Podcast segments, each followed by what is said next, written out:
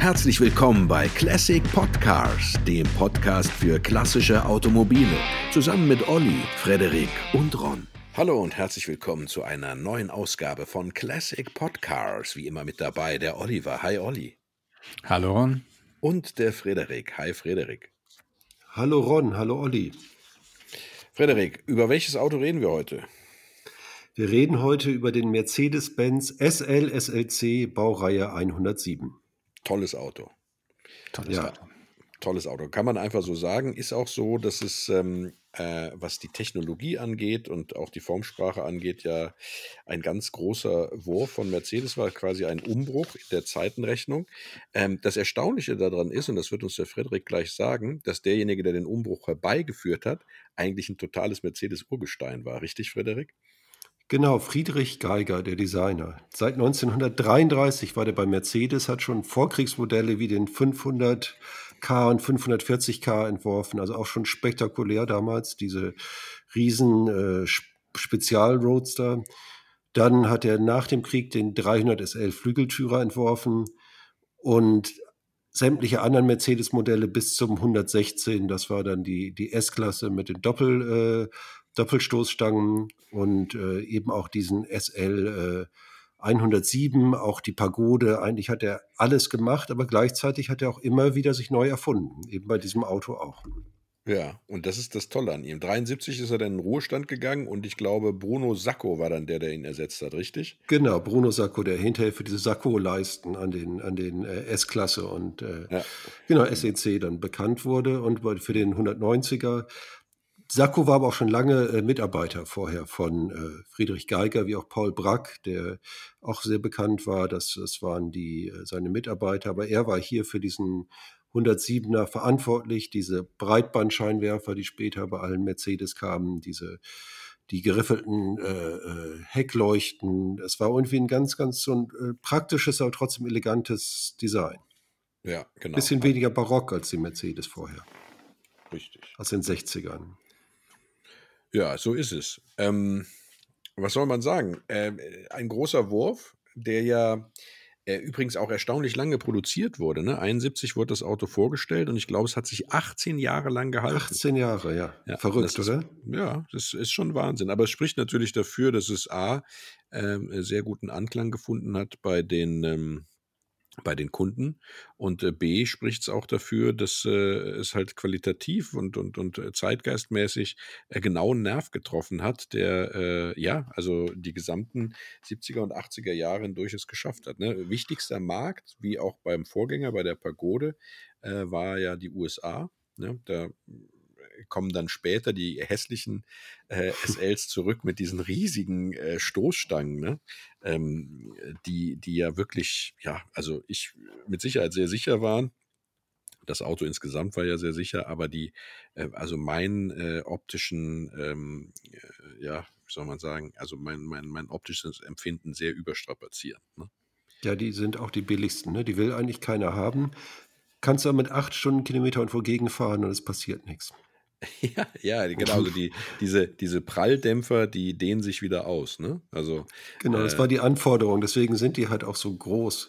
Die ja. sind wirklich ziemlich hässlich, ne? Und diese, diese Doppelscheinwerfer. Aber ja, aber es gibt ja auch noch andere. Oder man kann es umbauen. Ja, also das wird ja gemacht. Sehr viele von diesen US-Modellen werden ja zurückgerüstet. Äh, man erkennt die dann an der äh, Nummernschildaussparung, wenn ich das richtig äh, in Erinnerung habe. Die ist leicht anders als bei den europäischen Modellen. Selbst wenn dann also sozusagen andere Stoßstangen montiert werden. Ne? Ähm, und äh, auch, glaube ich, andere Blinker und sowas. Ne? Also muss man dann schon, äh, ist einiges, äh, was dann Optik dann passiert. Aber äh, es tut dem Auto gut, wenn es zurückgerüstet wird. Allerdings, äh, natürlich ist es dann nicht mehr original, wie man das möchte. Und ich glaube, die haben dann in den späteren Baujahren, haben die dann auch noch so eine ziemlich hässliche Bremsleuchte hinten auf dem, auf dem. Kofferraumdeckel mhm. gehabt. Ne? Ja. Genau. Ja, genau. Genau, die hochgesetzt. Ja. Genau, es gab ja, ja, genau, das war das. Aber insgesamt ist das Auto ist eben lange gebaut worden, wurde aber auch immer wieder technisch äh, aktualisiert. Auch von den Motoren und so. Hm. Genau, insbesondere was die Motoren angeht. Ne? Also vom Fahrwerk her war es ja, muss man sagen, technisch äh, ähm, ähm schon äh, ja, für sportliches Fahren eher ausgelegt. Also doppelte Querlenker vorne, hinten hatte der so eine Pendelachse ähm, äh, mit Querlenkern, äh, äh, das war schon ein Fahrwerk, das ja, also sowohl komfortabel als auch eben ähm, äh, sportlich war. Ne? Wobei sportlich war ja nie das, was man eigentlich mit dem, mit dem SL so richtig erreichen wollte. Man wollte immer Drehmoment von unten haben, besonders dann bei den späteren Motoren. Der sportlichste ist ja eigentlich der kleinste Motor, ne? der 280er. Mhm. Das ja, ist, weil der äh, hoch dreht weil er hoch dreht, genau, und ja. sehr, sehr, sehr satt am Gas hängt, ist ja auch der, der äh, im, im äh, W123 äh, äh, verbaut war, ne, als 280er. Und das und ist schon. Und der S-Klasse auch. Und der S-Klasse auch. Das ist schon mhm. ein sehr sportliches äh, Motörchen. Zwei oben liegende Nockenwellen, ne? Äh, Sechszylinder, tolles Auto, äh, to toller, toller Motor, genau. Aber interessanter sind natürlich so auch jetzt, also aus meiner Sicht, äh, die großen Motoren, ne, die es da gab. Ja, obwohl, Ron, das ist so eine Sache, ne? So viel Power hatten die dann auch nicht und die waren schwer. Und ist, glaube ich, eine Geschmackssache. Ja, wobei man sagen muss, für den Rallye-Einsatz, also äh, der Olli wird uns darüber mit Sicherheit später noch was sagen können, aber für den Rallye-Einsatz hat man ja tatsächlich die großen Aggregate, also die viereinhalb und fünf Liter Motoren genommen, ne? Safari Rallye, Bandama mhm. Rallye und sowas, ne? Äh, Vuelta a la America del Sud. ich weiß nicht, wie man das ausspricht.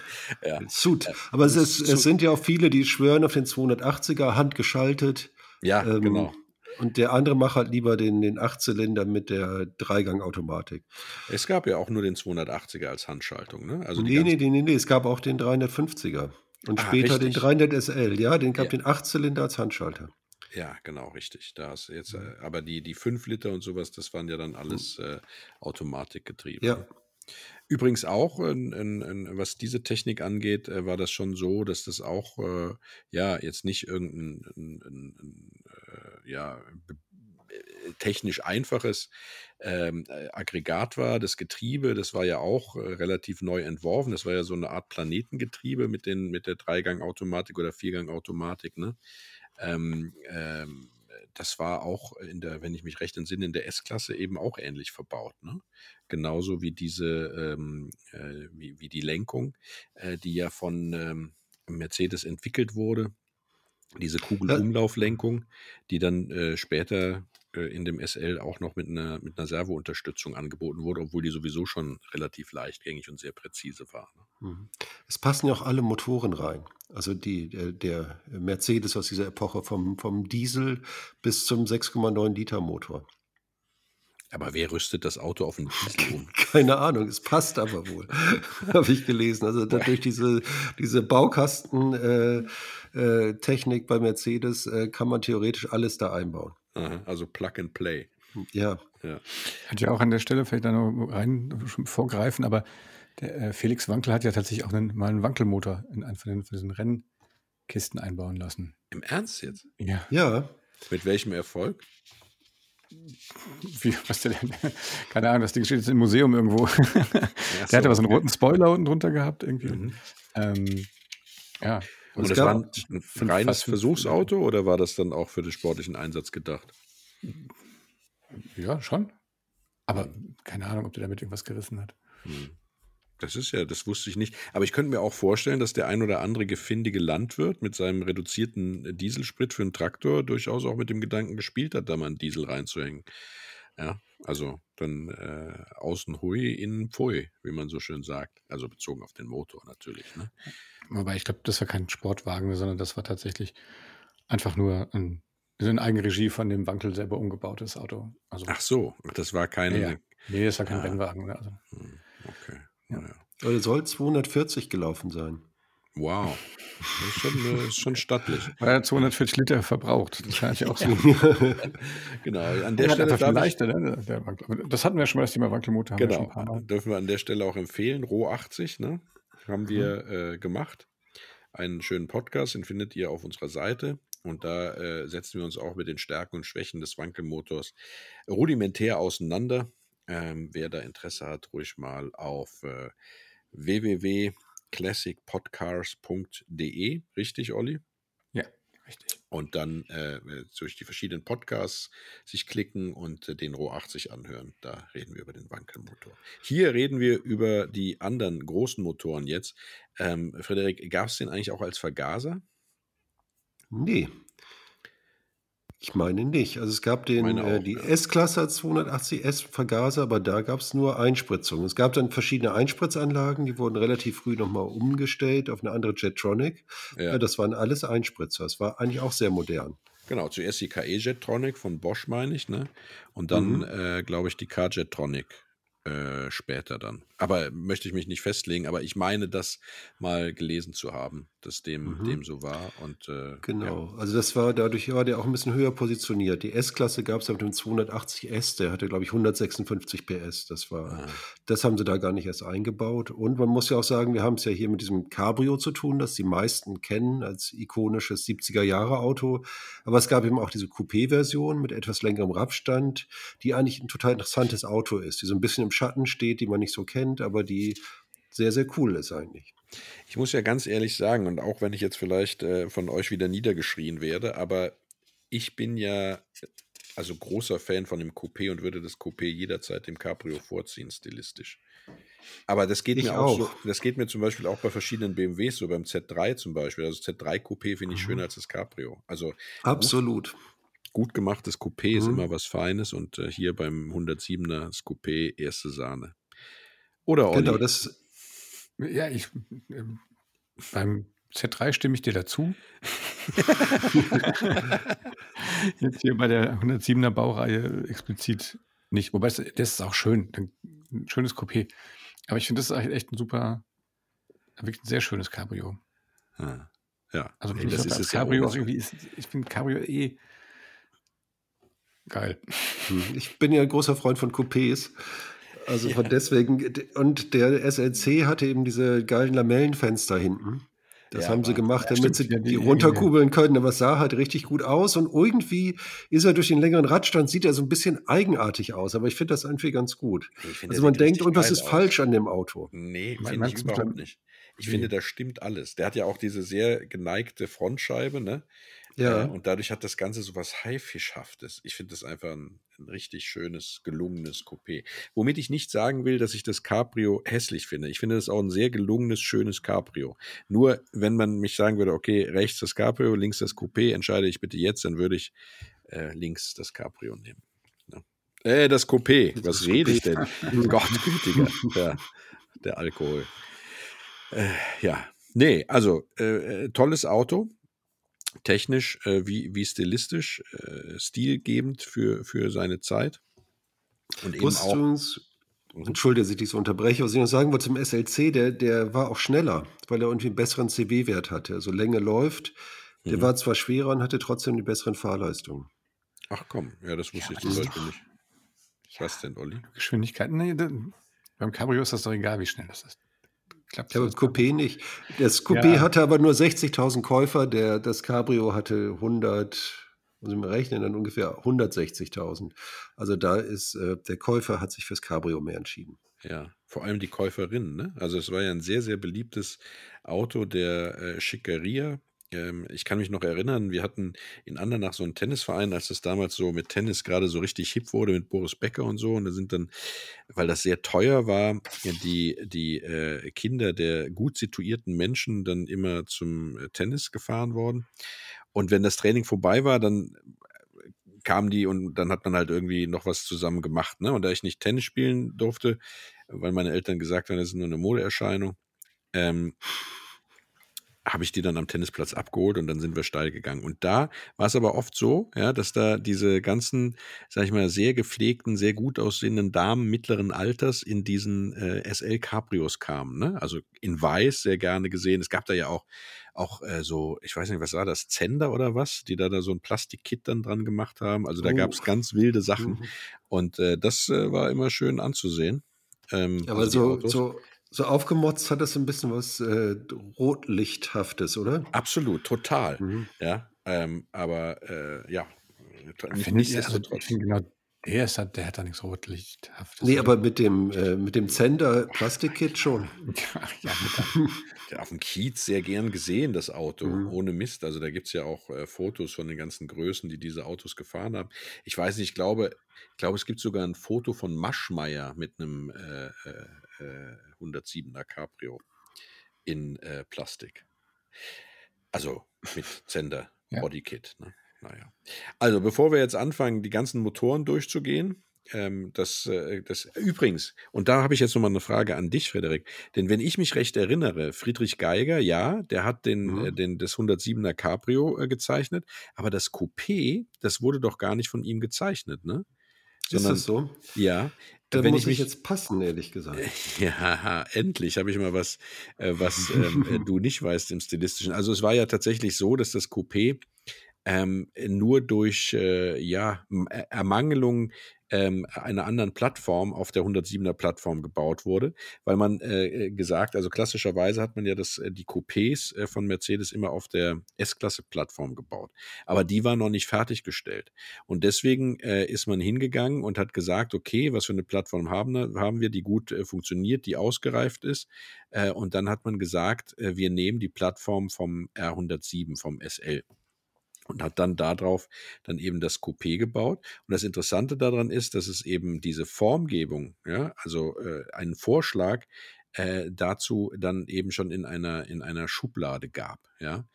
Äh, Ich, ich müsste in meinen Unterlagen jetzt tatsächlich wild suchen, um rauszufinden, ähm, äh, wer derjenige war, der diesen, diese, diesen Entwurf in der Schublade hatte.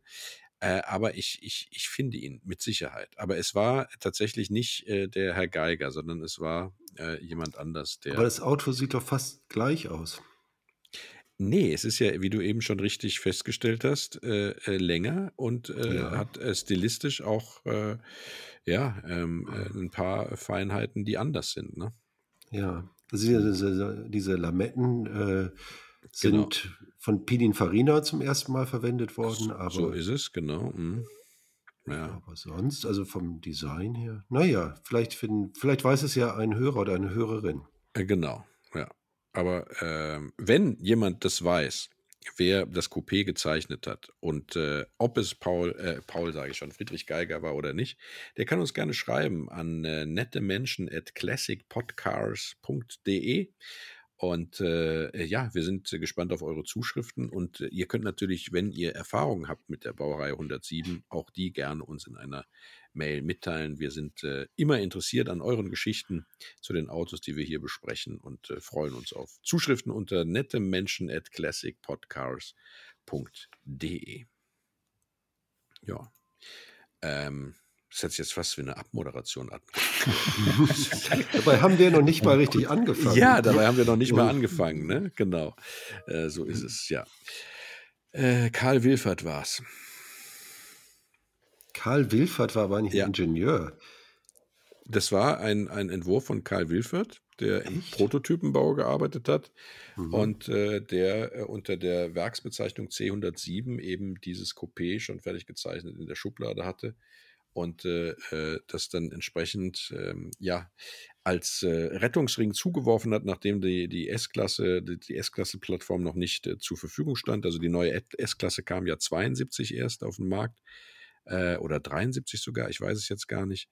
Äh, und ja, was es gab, war halt die SL-Basis. Und dann hat Karl Wilfert gesagt, hier, habe ich schon gezeichnet, habe das auch alles berechnet, habe mir das mal überlegt und nehmt das mal. Und dann hat, äh, haben die Oberen von Mercedes gesagt, Karl, du alter Fuchs, ja, das machen wir. So ist es. Ja, und dann wurde das eben auch 1971 übrigens auf dem Pariser Automobilsalon das erste Mal vorgestellt. Das heißt im selben Jahr, wo eigentlich auch das Cabrio vorgestellt wurde. Ja. Ja. Da seid ihr jetzt baff, ne? Ja. Ja, das, ist eigentlich so- das In- Inselwissen nenne ich das immer. Ja, was lässt sich denn dazu sagen, wenn man sich jetzt so ein Auto kaufen möchte?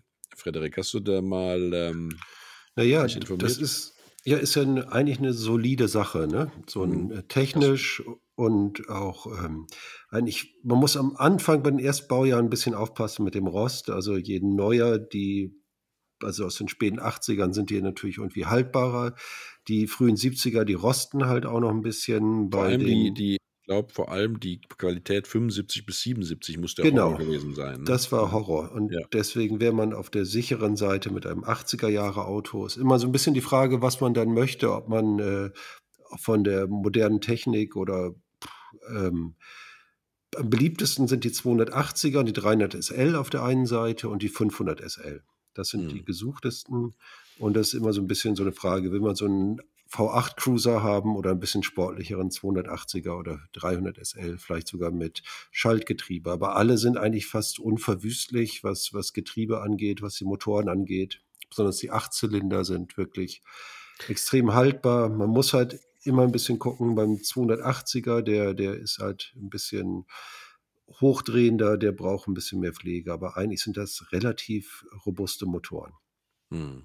Ja, also lass uns noch mal beim Rost ein bisschen bleiben. Also tatsächlich Mhm. ist es ja so, dass diese Karosserie ist ja schon auch eine, äh, ja, ein Wunderwerk der Sicherheitstechnik. Ne? Also es ist ja sehr durchdacht. Also die hat eine, eine, eine sehr gute Fahrgastzelle, äh, die also sehr stabil ist, dadurch, dass die A-Säulen halt sehr verstärkt sind und äh, ähm, äh, dass also äh, man darauf geachtet hat, dass er auch äh, sehr verbindungssteif ist. Also der hat sehr äh, fast überdimensionierte Schweller, ja. Mhm. Ähm, aber man muss natürlich dann darauf achten, gerade beim Schweller, nur weil die überdimensioniert sind, heißt das nicht, dass der nicht äh, rosten könnte. Ne? Und gerade die Endspitzen, also vorne wie hinten äh, bei dem äh, 107er, sind äh, da sehr, sehr gefährdet. Die sollte man sich auch sehr genau angucken denn die sollten intakt sein. Also da sollte auch nicht jetzt irgendwie mal äh, großzügig äh, repariert worden sein, weil er einen Seitentreffer kassiert hat und dann irgendwie ein Blechexperte da was Neues eingeschweißt hat, aber irgendwie nicht so, wie es sein soll, weil davon hängt auch die Verbindungssteifigkeit dieses Cabrios halt ab. Ne? So, ähm, man muss darauf achten, ja, wie bei allen Autos, die, äh, die, die, die Kotflügelränder äh, sind natürlich immer betroffen. Ja. Es gibt solche speziellen Seiten, die Quertraverse vor dem Kühler äh, im Motorraum, äh, die gilt als sehr gefährdet, genauso wie die, wie die Lampeneinfassung. Also da sollte kein, kein Rostbläschen sein. Also das ist im Spritzwasserbereich. Der hat im Laufe seiner, seiner Evolution, hat der äh, SL dann in den späten 70ern einen Innenkotflügel bekommen. Ne? Das hat sehr dazu beigetragen, dass also das Spritzwasser sich nicht da in der gesamten Frontpartie verteilen konnte, wie man, wie man lustig ist, was, womit auch der Hinweis dann natürlich stimmt von dir, Frederik, dass die späten Exemplare mit Sicherheit die, die besseren sind, was, äh, äh was, was, was Rost, Rost. angeht. Ne? Mhm. Und er hat aber eine, eine Sache gehabt und das ist eben äh, ähm, sehr schwierig, äh, wenn, wenn das äh, ein Problem ist, äh, dann ist es halt, äh, ja, also sehr viel Arbeit, das instand zu kriegen. Und zwar hat der, der Heizungskasten war an der Ster Stirnwand äh, verbaut. Und äh, da gibt es einen Längsträger und äh, dadurch, dass es dort immer am Heizungskasten, ja, wie soll man sagen, Feuchtigkeit, wahrscheinlich Kondenswasser oder was weiß ich sich gesammelt hat, wird dieser Läng Längsträger, äh, ja, ist sehr angegriffen. Das sieht man von außen nicht, muss man sehr genau gucken. Ähm, und äh, ähm, ja, äh, wenn das alles in Ordnung ist, dann ist er eigentlich so ganz gut. Ne? Also es sind ja relativ wenig Stellen. Bei anderen Autos haben wir ja da immer sehr viel mehr. Also gerade so, was weiß ich, Scheibenrahmen und sowas, das ist ja alles eher unproblematisch. Ja, aber äh, es ist ein Mercedes, es ist ein klassischer Mercedes und das heißt, wenn es dort dann Karosseriearbeiten gibt, dann geht es auch immer ins Geld.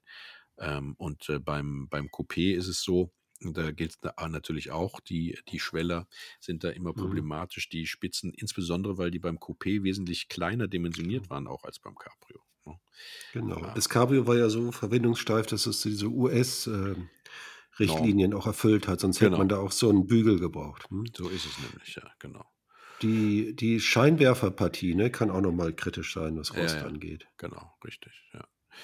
Und äh, ähm, was die gute Nachricht ist, also alles so, was so Inneneinrichtung ist, wenn es jetzt nicht irgendeine Sonderausstattung ist, man kriegt im Grunde genommen alles, wenn man das nötige Kleingeld hat, aber auch der Gebrauchtwarenmarkt ist äh, im Grunde genommen gut bestückt. Ne? Aber es sind Mercedes-Preise, sowohl bei den Gebrauchteilen als auch bei den Neuteilen natürlich. Ne? Und diese äh, bisschen Engpass gibt es wohl bei den Scheinwerfern und bei diesen äh, Stoßstangen, die die US-Umbauten brauchen. Ach so, ja, genau. Da gibt es einen gewissen Engpass. Ja, weil die amerikanischen Stoßstangen abgebaut, davon gibt es bestimmt ganz viele. Ja, Ja, genau. Und auch diese hässlichen Doppelscheinwerfer, diese furchtbaren amerikanischen. ja. Die Das, dadurch, dass diese hohe, doch hohe Zahl an Umbauten erfolgt. Also Ja. Es gibt Mhm. auch, wenn man mal guckt, sehr viele Autos aus, aus den USA umgebaut und nicht umgebaut. Ähm, da ist eine gewisse hohe Nachfrage und ein begrenztes Angebot. Ja, genau.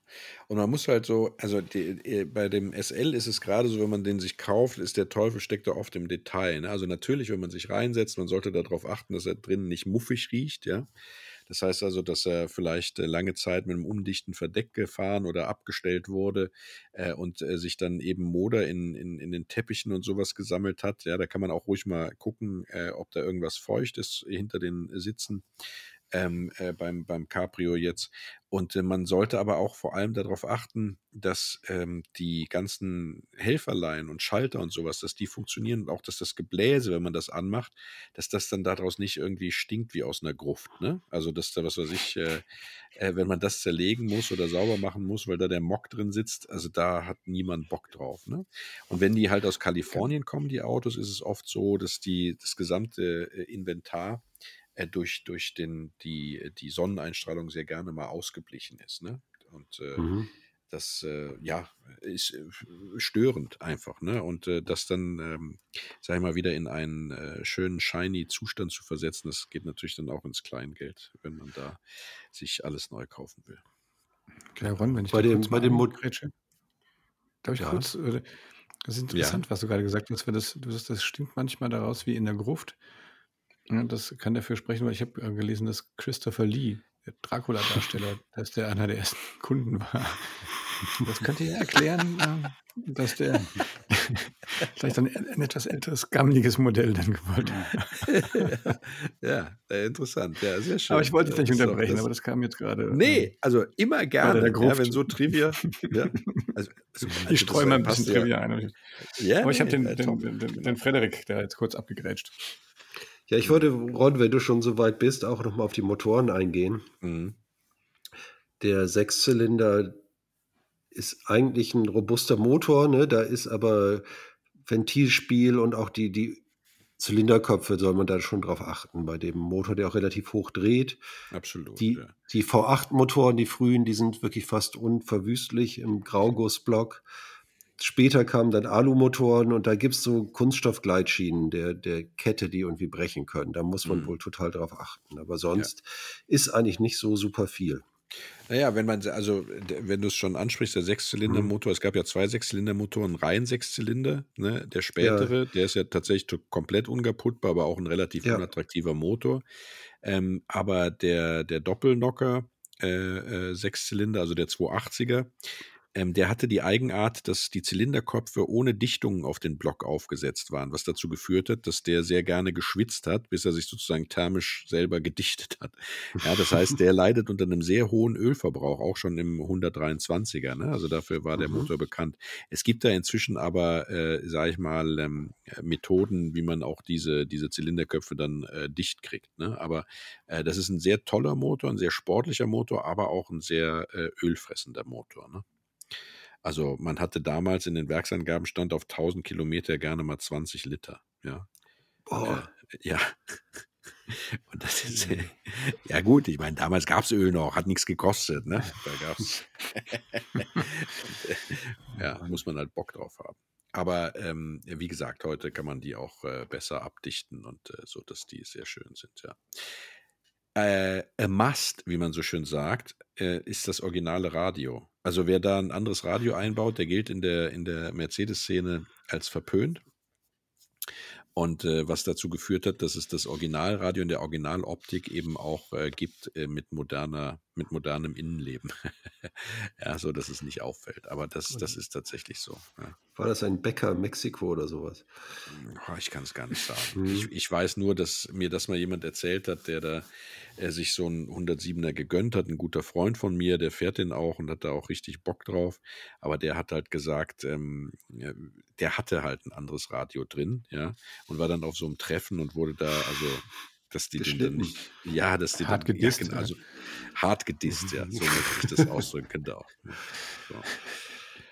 Ja, ähm, jo, sonst, was, was gibt es zu sagen noch äh, an, an, an, an, an, an Tipps, wenn man sich so ein, so ein äh, Auto kaufen will? Ich meine, es ist ja ganz klar, man muss darauf achten, dass die ganzen Lagerelemente und sowas, dass das alles schön ist. Das Lenkgetriebe ist gerade bei dieser Kugelumlauflenkung, das sollte nicht ausgeschlagen sein, das wird dann sehr schnell sehr teuer.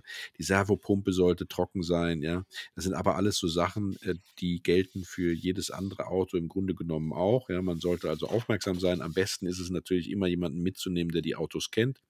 Dafür ist die, die, die, äh, ja, die sehr, ähm, lebendige äh, Clubszene, äh, immer ein guter Ansprechpartner. Also es gibt äh, auch äh, einen, einen großen ähm, Club, der heißt RC 107 SL Club, .de. Äh, äh, da kann man äh, auf der Seite auch stöbern. Die haben auch eine sehr gute Kaufberatung drauf. Die haben immer Treffen, die haben äh, Rat und Tat und sowas. Das ist schon gut, ähm, äh, was man halt bei so einem Klassiker dann eben auch sehr gut gebrauchen kann, wenn man relativ neu in dem Feld ist. Ne? Nur das mal als Hinweis: rc107sl.club.de. Ähm, da kann man sich auch über das Cabrio wie das Coupé sehr gut informieren. Ja. Was kostet so ein Ding, Frederik? Naja, los geht's bei ungefähr 15.000 Euro für so einen unumgebauten US-Import. Hm. Und die guten kosten so, also was ich gefunden habe, so bei 60 ungefähr. Am beliebtesten sind die 500 SL. Ja, okay. Und äh, bei den, bei den SECs ist es ein bisschen anders, ne? Da, die äh, sind etwas günstiger, meine ich, Ja, richtig? die immer noch, glaube ich. Also die Hm. waren eine Zeit lang, haben die ja so ein bisschen so ein Schattendasein geführt. Ähm, das ändert sich zwar auch, aber so ein SL ist in der Regel noch teurer. Ja, Ein was Cabrio. ich, was ich gar nicht verstehen kann, ne? Nee, aber eigentlich ist das ja noch im Verhältnis zu anderen Oldtimern alles noch im Rahmen. Ja, das muss man sagen, tatsächlich ich finde das sagen. Die sind doch, ich hatte das Gefühl auch, dass die, also ich meine, ich, ich musste die Klappe halten. Ich bin ja nur noch, ich bin ein R129. Du musstest ja wirklich Nach- tatsächlich selber überlegen, was für Ich musste gerade über das 39, 29. Ja, ja. es ist- Aber es ist ja bald wieder, ich kann ja bald wieder rausholen, wenn es nicht mehr stürmt und, ähm, Hm. und schneit hier im April. ähm, aber ich, Der hatte das Gefühl, dass der er so eine April. Zeit lang hat er so ein, so ein, aber auch so ein bisschen so ein, so ein Mauerblümchen-Dasein gefristet. Ne? Da war die Leute wollten irgendwie nur die Pagoden haben irgendwie. Das ist ähm, richtig, die ja. auch noch irgendwie bezahlbar waren und äh, oder halt die, die, die viel fetteren, neueren, ne, 300, was ich, was, was hat das Ding, hier, 320 PS oder so. Hm. Und in Zeit, ich habe das Gefühl, und dann, und dann irgendwann gab es da so eine Renaissance. Ne? Ich glaube, das so ein bisschen, habe ich so das Gefühl, so ein bisschen spät, spät entdeckt. Das ist in Und der es Tat gibt auch richtig. viele. Hm. Es gibt ja auch relativ viele, muss man auch sagen. ne? 230.000 oder 240.000 sind gebaut worden. Dann hast du aus Amerika die ganzen, die kommen. Also da ist auch ein großes Angebot. Ja, man muss, man muss, also ich, ich erinnere mich noch äh, tatsächlich daran. Ähm, Pagode, ja, das wusste jeder, das war irgendwie so, äh, war dabei an der 100.000 Euro Grenze zu kratzen, ne?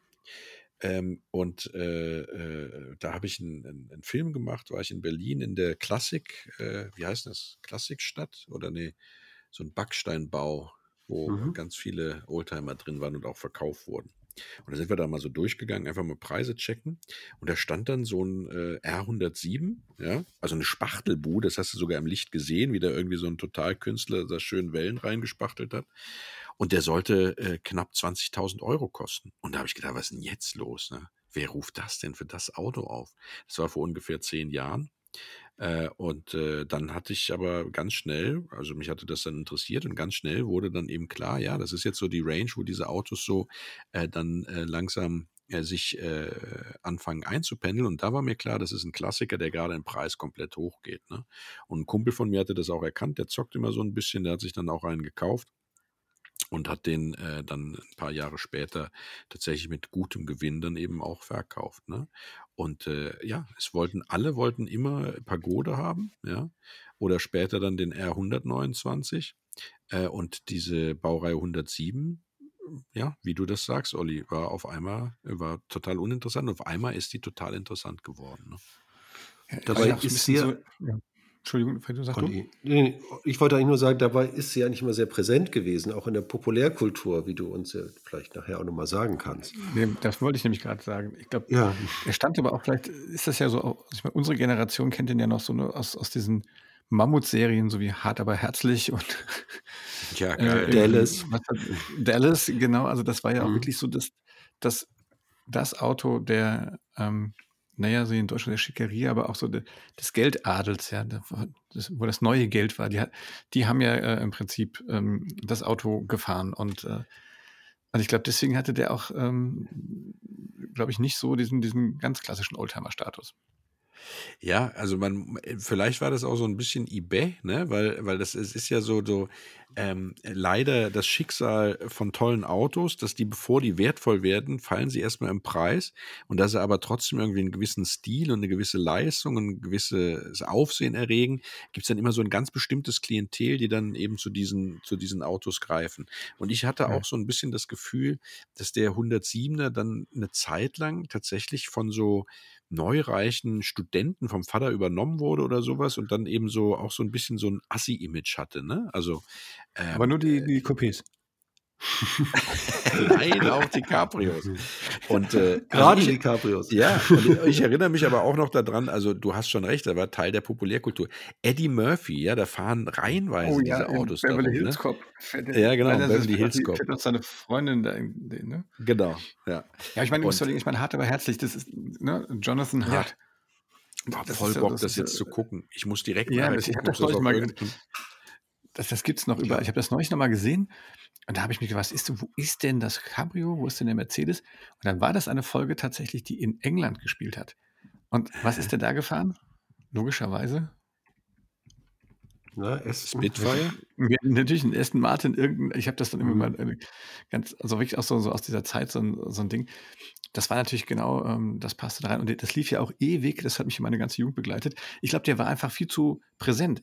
Ich glaube auch, wenn man in dieser, in dieser, es gibt ja diese Video- oder diese Movie-Database, wo man nach, nach Autos gucken kann, wo die wirklich in Filmen, also das war für unsere Hörerinnen und Hörer vielleicht auch mal echt ein Spaß, wenn man einfach mal bei einem regnerischen, stürmischen Abend nichts zu tun hat, einfach mal auf diese ähm, International Movie äh, Car Database zu gucken und da so mal nach so Filmen zu gucken. Und da gibt es eine Million Filme, in denen der, in denen der, der R oder der, der, der S107 oder das Coupé 107 äh, vorkommt, weil der einfach so präsent war über fast 20 Jahre.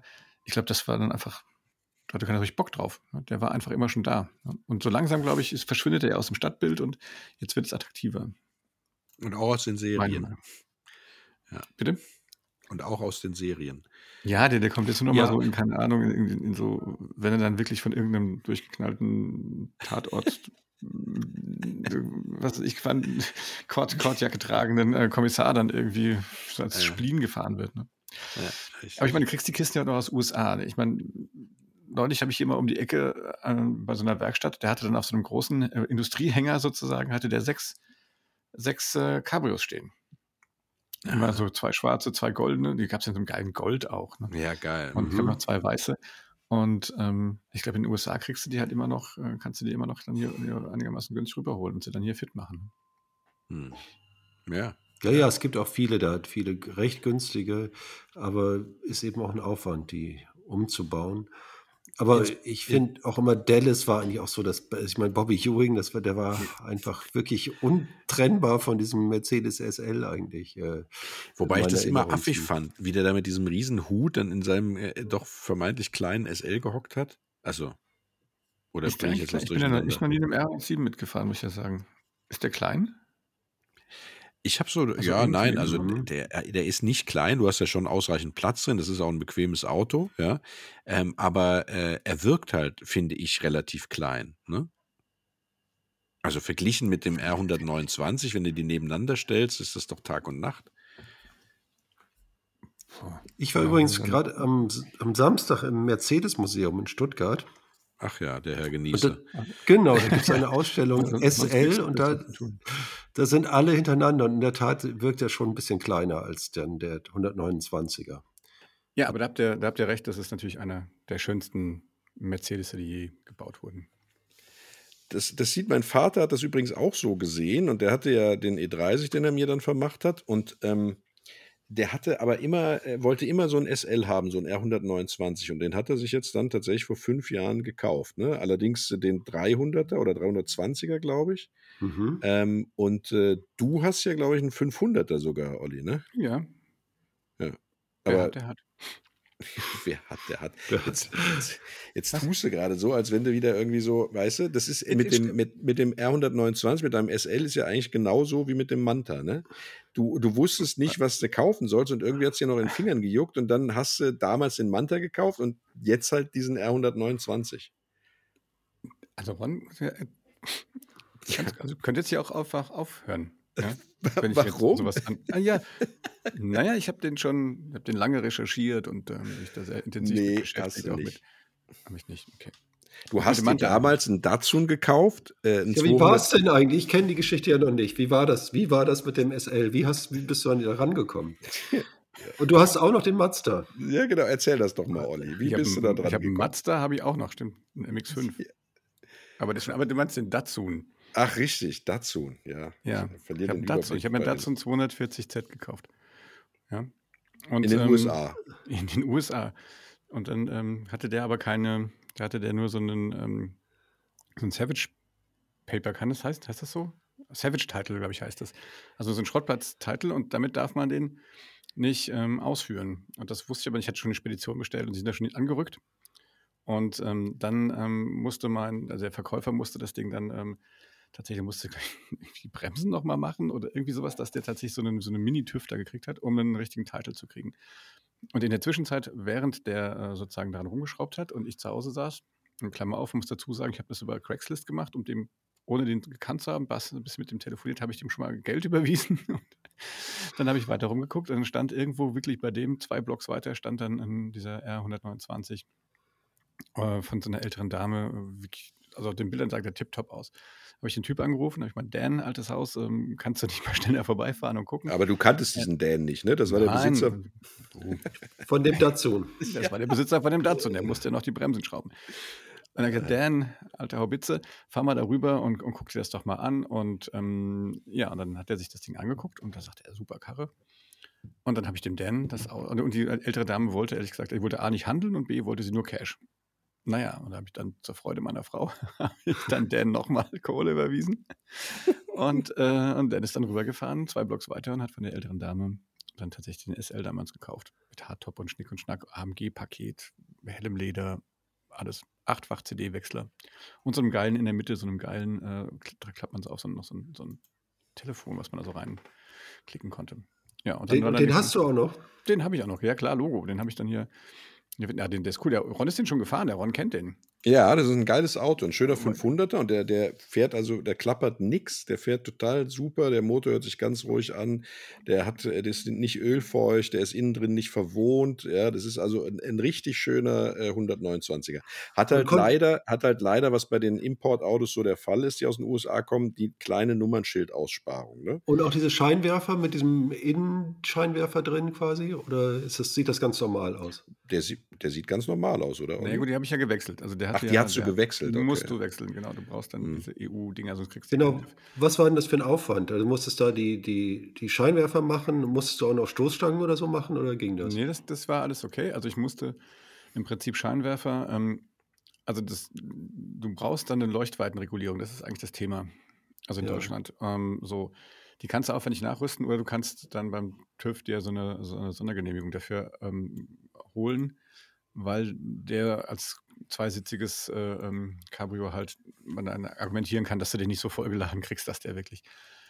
Und, ähm, und die Scheinwerfer musst du halt auch wechseln, musst du mit, den- mit den ähm, nur gucken, der hatte jetzt keine Spritzanlage, irgendwie keine Reinigungsanlage und dann darf man keine, Gott, helft mir, keine Halus, glaube ich, ne? Dann, Ja, nee, darfst du keine äh? Xenon-Scheinwerfer haben, genau. Ja. So, das heißt, da habe ich dann normale, die, die kann man halt so kaufen und dann nachgerüstet vorne und hinten. Das habe ich sogar selber gemacht. Und der Ron weiß, wie gut ich schraube. ja, und Das sind dann die beiden. Wunder, dass du cool. es geschafft hast. Ja, Und wie oft fährst du mit dem? Auch du jetzt im, im Sommer, den habe ich von Mhm. April bis Dings. Der ist halt noch kein Oldtimer, ist Baujahr 98 98 halt. Ja. Und ähm, ich sage auch mal, der, der Kurs war selbst mit Versteuern, also musst ja einen, einen Oldtimer ähm, auf jeden Fall ja ver, ver, verzollen und den, den Oldtimer, also den, den Oldtimer mit H-Kennzeichen, den muss man dann nicht mehr versteuern. Also da muss man keine Umsatzsteuer mehr drauf zahlen. Das heißt, ich habe dann quasi nur 30 Prozent mehr bezahlt für den SL und ähm, ich glaube 7 Prozent, korrigiert mich, wenn da draußen jemand vom Zoll ist, die können das vielleicht danach schreiben. Ich glaube 7 Prozent habe ich dann den Datsun verzollt. Und dann sind die Huckepack im Container sind die dann schön nach Deutschland geschippert und dann von Bremen zusammen auch Huckepack auf so einem Dings. Also ich habe dann sozusagen die Transportkosten optimiert. Was kostet denn so ein, so ein, so ein Container von USA rüber? Gut, das ist wahrscheinlich heute, äh, Ja, ich habe keine Ahnung. zehnmal so teuer. Also das ist jetzt knapp Mhm. Fünf, sechs Jahre her. Äh, Ich habe damals, glaube ich, 1500 Eu- Euro bezahlt. Und dann nochmal 400, 500 Euro für den Transfer dann oben aus Bremen nach, nach Mainz. Ja, und im Augenblick ist es mit dem Dollarkurs auch nicht mehr so attraktiv. Ne? Das ist ja auf einem ziemlichen Tief. Ja, gut, also die, der, der, Euro. Also, hm? ja. ja, gut, aber den Datsun zum Beispiel, den hast du nirgendwo gekriegt. Und ehrlich okay. gesagt, und bei einem, bei einem Shoppen erzähle ich dir auch mal, was ich für den R129 bezahlt habe. das war auch immer noch attraktiv.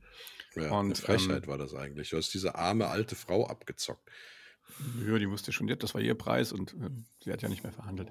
Ja. Aber das, das, Schönste für mich war, dass ich dieser, das, dieser, dass ich immer diesen Container getrackt habe. Das hat, glaube ich, vier oder sechs Wochen gedauert.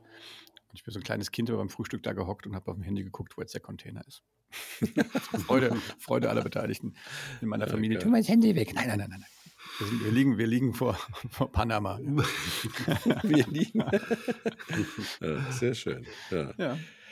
Schöne Geschichte. Jetzt haben wir einen kleinen Exkurs gemacht. Wir waren ja eigentlich beim naja, nee, das Interessante, das Interessante dabei, daran ist ja, dass du mir damals gesagt hast, weil ich habe dich ja komplett für bescheuert erklärt, habe gesagt, ja gut, ich meine, wo willst du deine ganzen Autos hinstellen? Und im Grunde genommen äh, kam das jetzt wie Kai aus der Kiste mit dem R129, obwohl du ja immer beteuerst, du wolltest schon immer einen haben. Aber letztendlich ist es für dich doch eine Wertanlage, oder nicht? Naja, so ein bisschen, ich meine, ich spekuliere jetzt damit nicht aber ich habe tatsächlich dann einmal zu der Zeit geguckt, als ich gesagt habe, wenn ich jetzt eh rumgucke, was gibt es denn für Autos, die so 20 Jahre alt sind und äh, die so das Potenzial haben, einfach sich so ein bisschen zu entwickeln? Ja, also man, das ist ja eh auch Gepoker, aber ich fand das mal ganz interessant und und es sollte dann irgendwie Cabrio sein. Das fand ich jetzt einfach, fand ich einfach äh, interessant. Und dann war das wirklich so das beste Preis-Leistungspaket. Ich habe mir dann so, so einen Jaguar ähm, XK8 mal nochmal angeguckt und in diese Richtung, ähm, weil das alles so Autos sind, die zu der Zeit einfach auch wirklich nicht, also eher so ein Preis, tief hatten. Ich gesagt, den, den, muss ich halt jetzt auch mal zehn Jahre fahren, damit er auch mal ein H-Kennzeichen kriegt und sich da ein bisschen entwickeln kann. Ob der das jetzt macht, keine Ahnung. Also ich bin jetzt grundsätzlich nicht so ein Spekulantentyp, sondern das war ja auch so ein bisschen Langeweile, ne, während ich auf den Datsun ja. gewartet habe. Aber ich meine, der, der R107 ist jetzt auch noch nicht total durch die Decke gegangen, sondern wenn man es mal mit der Pagode vergleicht, also dem Vorgänger, ja, ja, der natürlich um einen deutlichen Faktor 2 vielleicht teurer ist. Ne?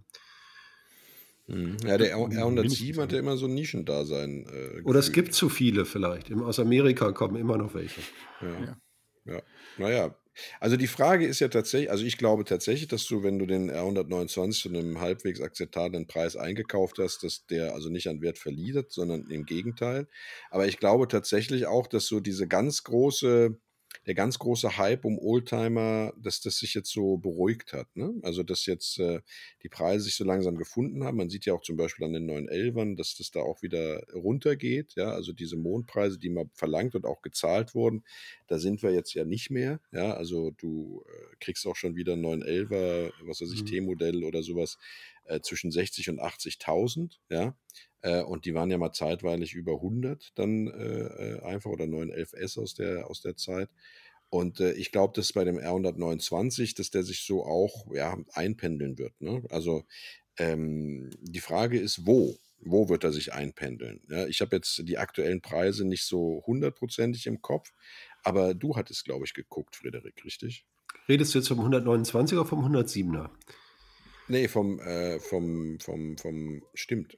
Eigentlich sind wir beim 107er. Ne? Ja, der, genau. der, pendelt, sich, pendelt sich ein. Also die, die allerbilligsten Autos für 5000 und ein bisschen totaler Schrott aus Kalifornien, mhm.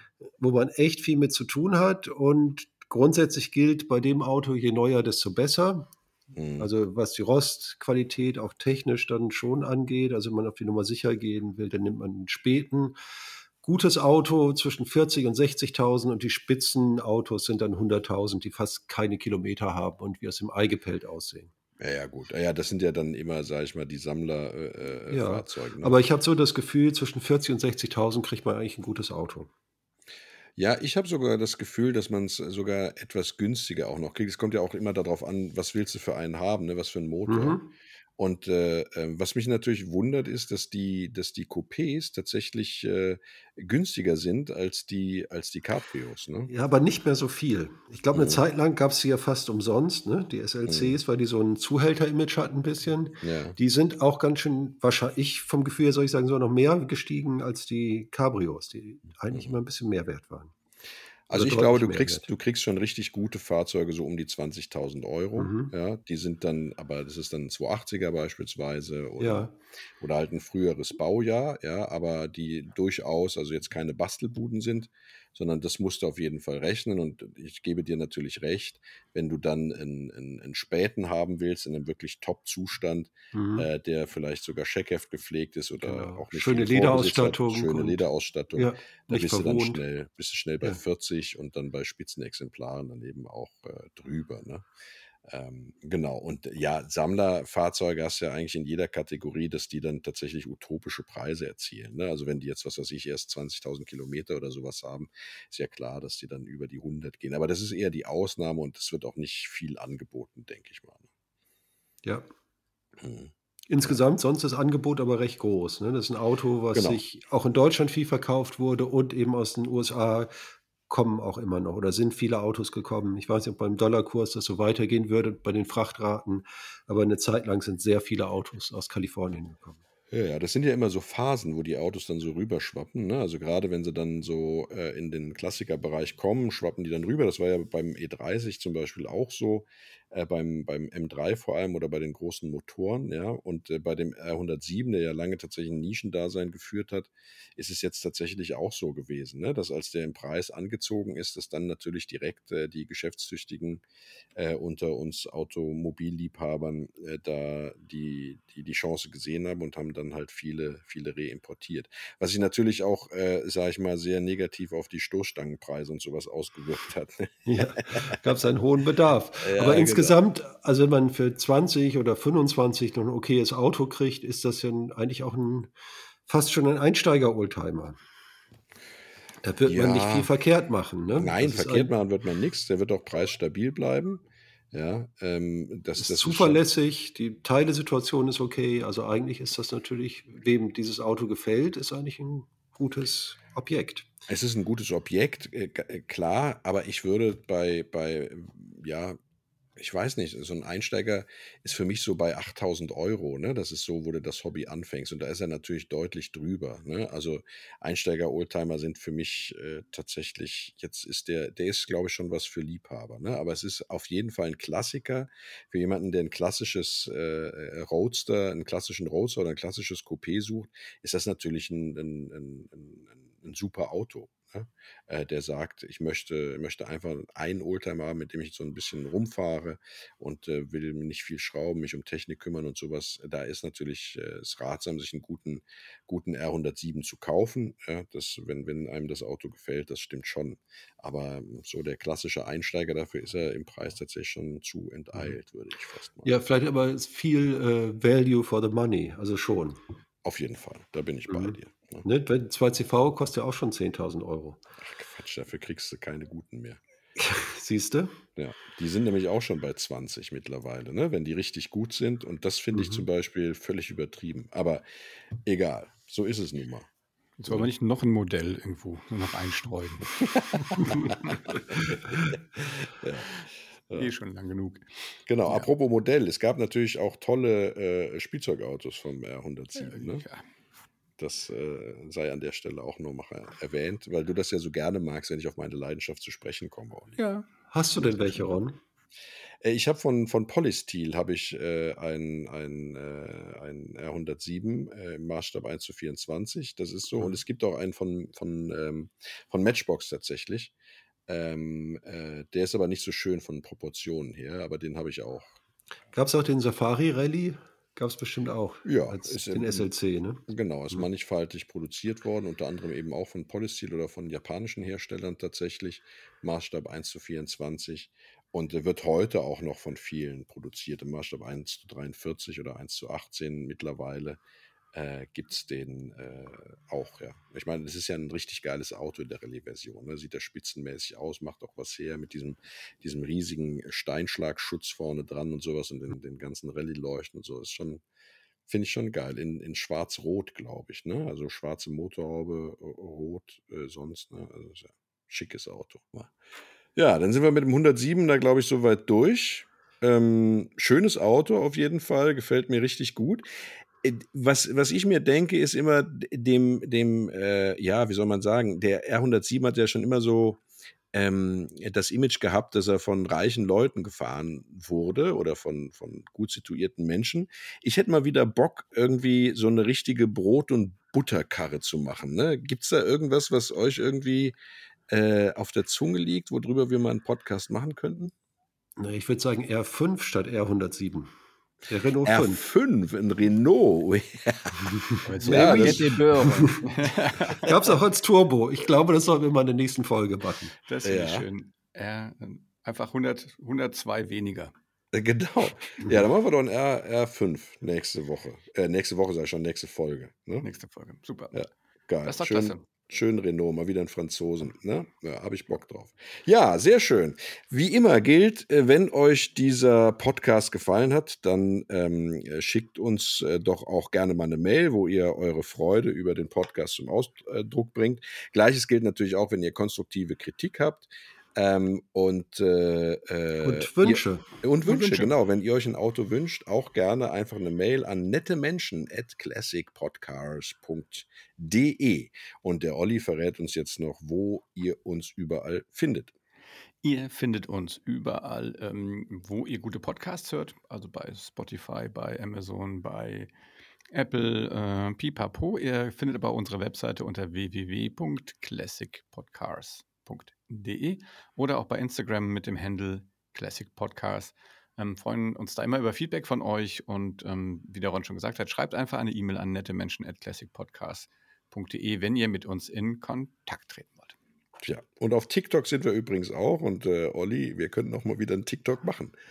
Sagen wir, glaube ich, jede Folge. Bin gespannt. ja, ja dann, dann machen wir das doch mal bald. ja. Ihr Lieben, es hat mir einen Riesenspaß gemacht. Ich freue mich auf die nächste Folge, wenn es wieder heißt Classic Podcast. Bis dahin. Macht's gut. Tschüss. Tschüss. Fahrt vorsichtig.